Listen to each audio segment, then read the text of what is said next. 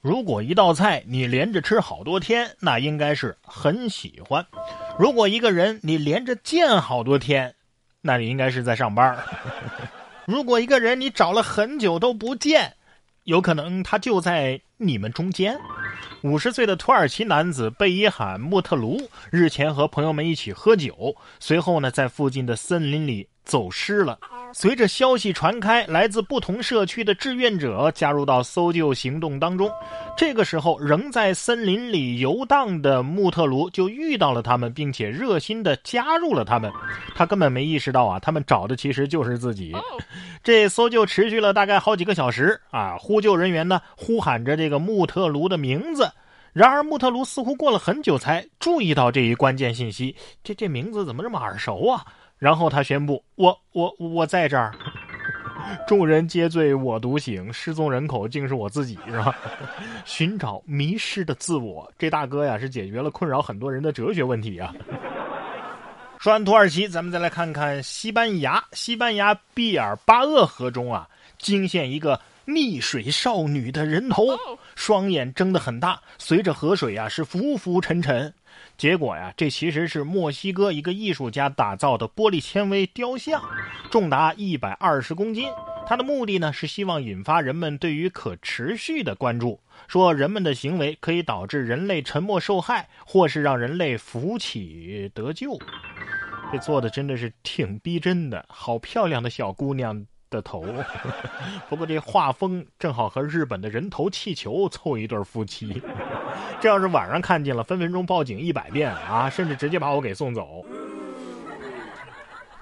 说到墨西哥，日前墨西哥政府啊以违反成分标志规定为由，决定下架包括韩国品牌在内的部分市面上流通的方便面产品。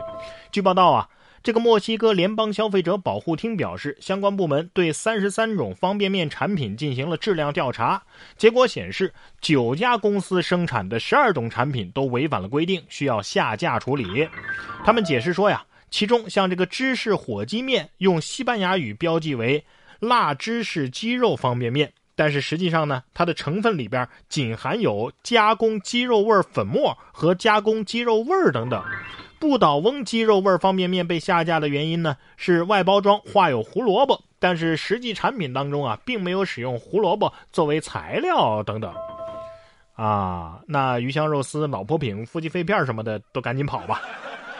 不过撒尿牛丸倒是可以这么说，如果你们不介意的话，我倒是可以真材实料。火鸡面没火鸡就不行？我们厨师叫火鸡，他做的面叫火鸡面不行吗？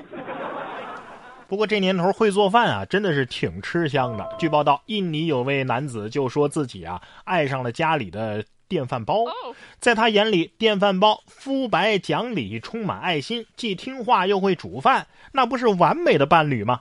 于是他决定娶电饭煲为妻。然而这个爱情故事啊，其实并没有持续多久，仅仅四天之后，他们就离婚了。原因是他认为啊，这个新婚妻子她只会煮饭，不会烧菜呀。你也真是懒到家了，连媳妇儿使用说明书都不想花时间看看。谁说电饭煲不能烧菜的？离了就离了吧，这种男人早晚会出轨炒菜机器人而且啊，目光太短浅。电饭煲它给你满足的只是物质生活，你就不能娶个 PS 五吗？寻求一下灵魂上的交流。谁说要有口饭吃，一定要有个什么电饭煲啊，或者是炒菜机器人啊？有好邻居是一样的。近日，在湖南永州，就有一男子回到已故的外公外婆家看看，结果被外婆的邻居热情的邀请去家里吃饭。虽然你的外公外婆不在了，但是你要是来这儿，饭还是有的吃的。虽然没有城里吃的好，但是有自己家养的土鸡呀。老人说罢，抓起自家的土鸡啊，就开始忙活起来。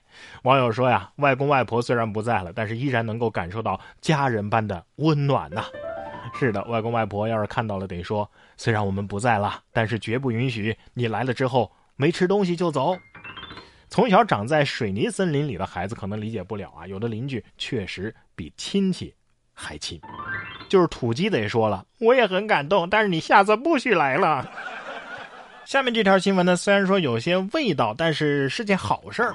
说近日山东潍坊十六岁的男孩啊，通过粪菌移植治疗自闭症，效果显著。这个济南市中心医院消化科的主任周世庆就说了，男孩啊刚刚来治疗的时候不愿意与人交流，通过六次粪菌移植，男孩呢已经开始与家人沟通了。这粪便当中的部分细菌啊是可以合成五青色胺的。啊，能够调节人的情绪，抑郁症、自闭症啊，都是受到这个元素的影响。听明白了吗？啊，所以啊，人其实是被细菌支配的。你想吃某种食物的时候，可能只是你身体里的菌群想吃。所以这也解释了狗子们为什么每天都很快乐，是吧？同样在山东，这个宝宝啊，呃，不是很快乐。山东临沂三岁萌娃国庆假期后不愿意回到幼儿园，被两名老师啊给抬进了园内。妈妈表示啊，今年孩子还不到三岁半，刚上幼儿园的小班，因为假期啊玩的太开心了，哭着反抗回幼儿园。老师说呀，感觉孩子有六十多斤，自己都不到一百斤，一个人抱不动，得两个人抬进去。六十多斤，您确定是三岁的孩子吗？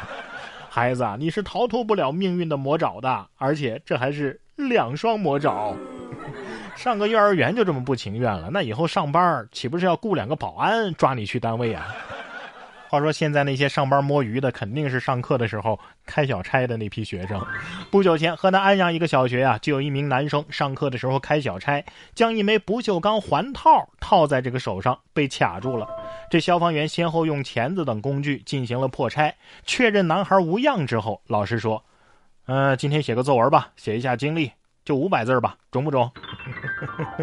网友说了：“这下记住了，心灵和肉体的双重打击。”哦，对了，再加上一个社死，孩子，你这题材啊，至少能用到中考，划得来，划得来啊！可以说这个经历啊，价值连城。不光你现在上课得认真听讲了，以后上班啊，怕也不敢摸鱼了吧？